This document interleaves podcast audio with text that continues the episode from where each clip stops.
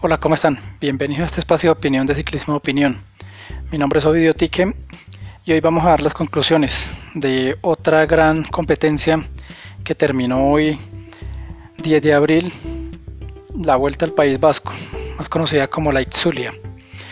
Habíamos pronosticado que iba a ser una gran competencia en el episodio anterior porque mm, iban a estar los dos eslovenos. Además de que pues como todas las competencias de este 2021, todas han estado muy, muy bien de calidad. Calidad de participantes, calidad de equipo, calidad de recorrido, calidad en todos los aspectos que se pueda pedir. París-Niza, Tirreno Adriático, Vuelta a Cataluña y ahora la Vuelta al País Vasco. Las dos primeras pues digamos que se diferencian en que la París-Niza fueron dominantes los dos eslovenos en el tema de que Roglic dominó la París-Niza, la perdió en la última etapa, pero fue eh, dominante total.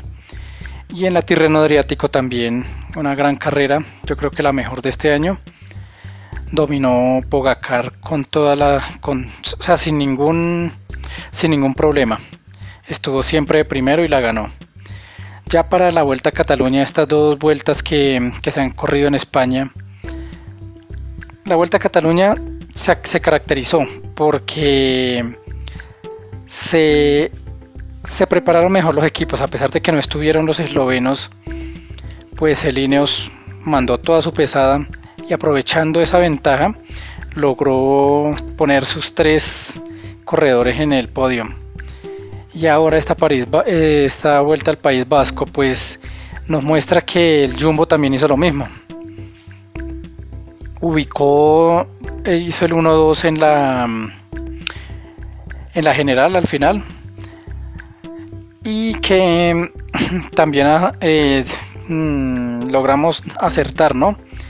Que si estaban los dos eslovenos, los españoles y los británicos iban simplemente a buscar el podio, pero ni siquiera esto lograron en esta vuelta al País Vasco, porque primero el Jumbo estuvo muy fuerte logró ganar la, competencia sin mucho problema con Primo Roglic y logró ubicar en, el segundo lugar en el podio a Jonas Vingegaard.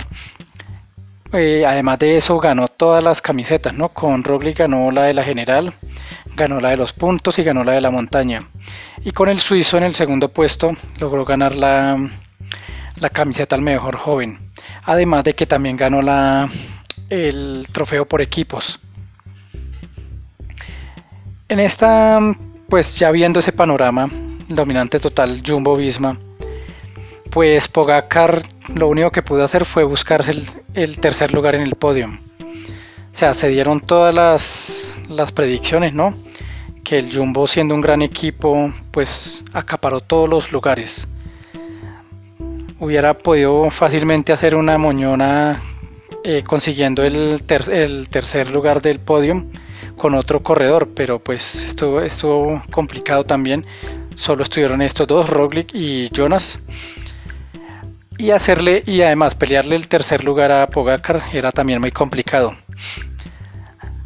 Esta París, eh, perdón, esta vuelta al País Vasco nos, nos deja ver cosas que ya habíamos hablado en el episodio anterior. Por ejemplo, el tema de los equipos. El Ineos Grenadiers se vuelve a consolidar como un gran equipo, no el mejor. Está perdiendo y está por debajo del nivel del Jumbo. Pero aquí Adam James también nos deja ver que está en un gran momento. Cuarto en la, en la general. Y, y también nos muestra a los españoles, aunque no han podido ni siquiera hacer podium en sus carreras como la Vuelta a Cataluña y esta, esta Vuelta al País Vasco si han logrado, digamos, con Valverde el cuarto puesto. Y en esta, en esta, con Valverde en el cuarto puesto en la Vuelta a Cataluña. Y aquí ubicaron cuatro corredores en el top 10. Pello Bilbao en el sexto lugar, séptimo Alejandro Valverde, octavo Miquel Landa y décimo Johnny Aguirre. O sea, los cuatro mejores corredores del momento de, de España están aquí. También mostramos el gran momento y, el momento consistente, bueno, positivo que está teniendo el colombiano Esteban Chávez. En la Vuelta a Cataluña también se ubicó entre los 10 primeros. Y aquí en la vuelta en esta vuelta al País Vasco tampoco desentonó, se ubicó noveno. Hizo una última gran etapa y se ubicó en la, en la novena posición a 2 minutos 38 segundos. Tenemos aquí por ejemplo que en la general total pues dominó Primo Roglic, segundo Vinegar del, también del Jumbo, tercero Pogacar, cuarto James, quinto Gaudú, que sacó este quinto lugar en la última etapa, fue el ganador de, de la sexta y última etapa de la Vuelta al País Vasco y por ende se ubica en la quinta posición. Sexto Pello Bilbao, séptimo Alejandro Valverde, octavo Miquel Landa, noveno Esteban Chávez, décimo Jonis Aguirre, y de ahí para abajo pues em, podemos mirar que mm, Carapaz, Richard Carapaz pues no está, no está mostrando un buen momento porque pues no ha, en la vuelta a Cataluña tampoco se ubicó muy bien. ha estado en ese top 20 pero no, no ha logrado subir de ahí. Se ubicó 19 y el caso de Enric Mas del Movistar que es como la, la figura después de Valverde porque Valverde muy seguramente se retirará este año no han mostrado, el Movistar no ha mostrado a nadie más que, además de Enric Mas, se ubicó en el puesto 18 a 8 minutos. Y Carapaz 19 a 9 minutos. De ahí para abajo los colombianos, pues creo que algunos se retiraron. Tenemos a Sergio Higuita en la posición 28, perdiendo más de 17 minutos. Y de ahí para abajo, pues tenemos ubicación en el, en, el puesto 86 con Einer Rubio. Eh, también tenemos a Jefferson Cepeda, Jefferson Cepeda en el puesto 62 que pierden más de 38 minutos. Eh, Alejandro Osorio, puesto 56, perdiendo más de 35 minutos.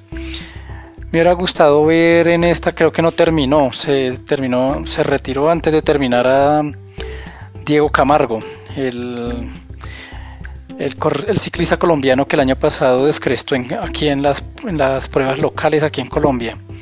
Ganó la Vuelta a la Juventud y ganó la Vuelta a Colombia, pero esta que era su primera su primer como su primera presentación, ¿sí? La oportunidad de mostrarse en las grandes vueltas. Creo que se retira, no, no, se, no se vio muy bien.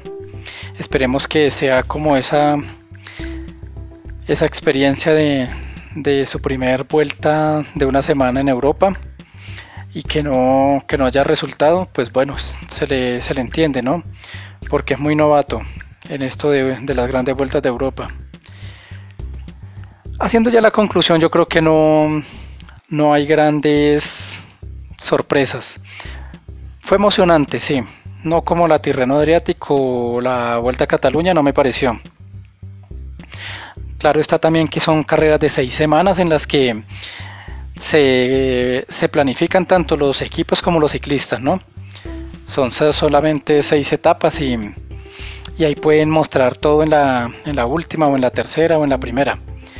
Muy diferente a las vueltas de tres semanas o 21 etapas, que tienen que planificar todo muy bien. O puede ocurrir lo que le pasó a, a Roglic el año pasado en el, en el Tour la más codiciada. Por eso es la carrera más complicada y la que muy pocos ganan. Muchos le han apuntado a, esta, a este Tour de Francia, en el caso nuestro Nairo Quintana, que nunca la pudo ganar.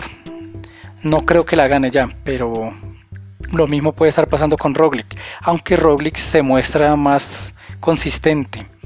Creo que para este año viene menos con menos margen de error tiene mucha experiencia ya con lo que ocurrió el año pasado en la última contrarreloj. Este año, por ejemplo, en esa contrarreloj de la Vuelta al País Vasco, se mostró muy bien. Le sacó tiempo a Pogacar, que fue su, su verdugo el año anterior en la en la que en la en el Tour de Francia. Este año le sacó a Pogacar algo así como 28 segundos en una crono de 10 de de 14 kilómetros. Entonces, si el Tour de Francia va a tener dos cronos, dicen que cerca de 58 kilómetros más o menos al reloj, pues estaríamos hablando de que la saca 3 minutos en esta especialidad. se defendió muy bien en la montaña y en esta, en esta sexta etapa le, le saca cerca de 20-30 segundos y en la general final pues le, termina sacando 1.07 quiere decir que le va a ir muy bien eh, si, si sigue así con ese rendimiento para el Tour de Francia entonces ¿qué podemos concluir? que ya los equipos están preparando como equipo para el Giro de Italia y el, Tour de Francia.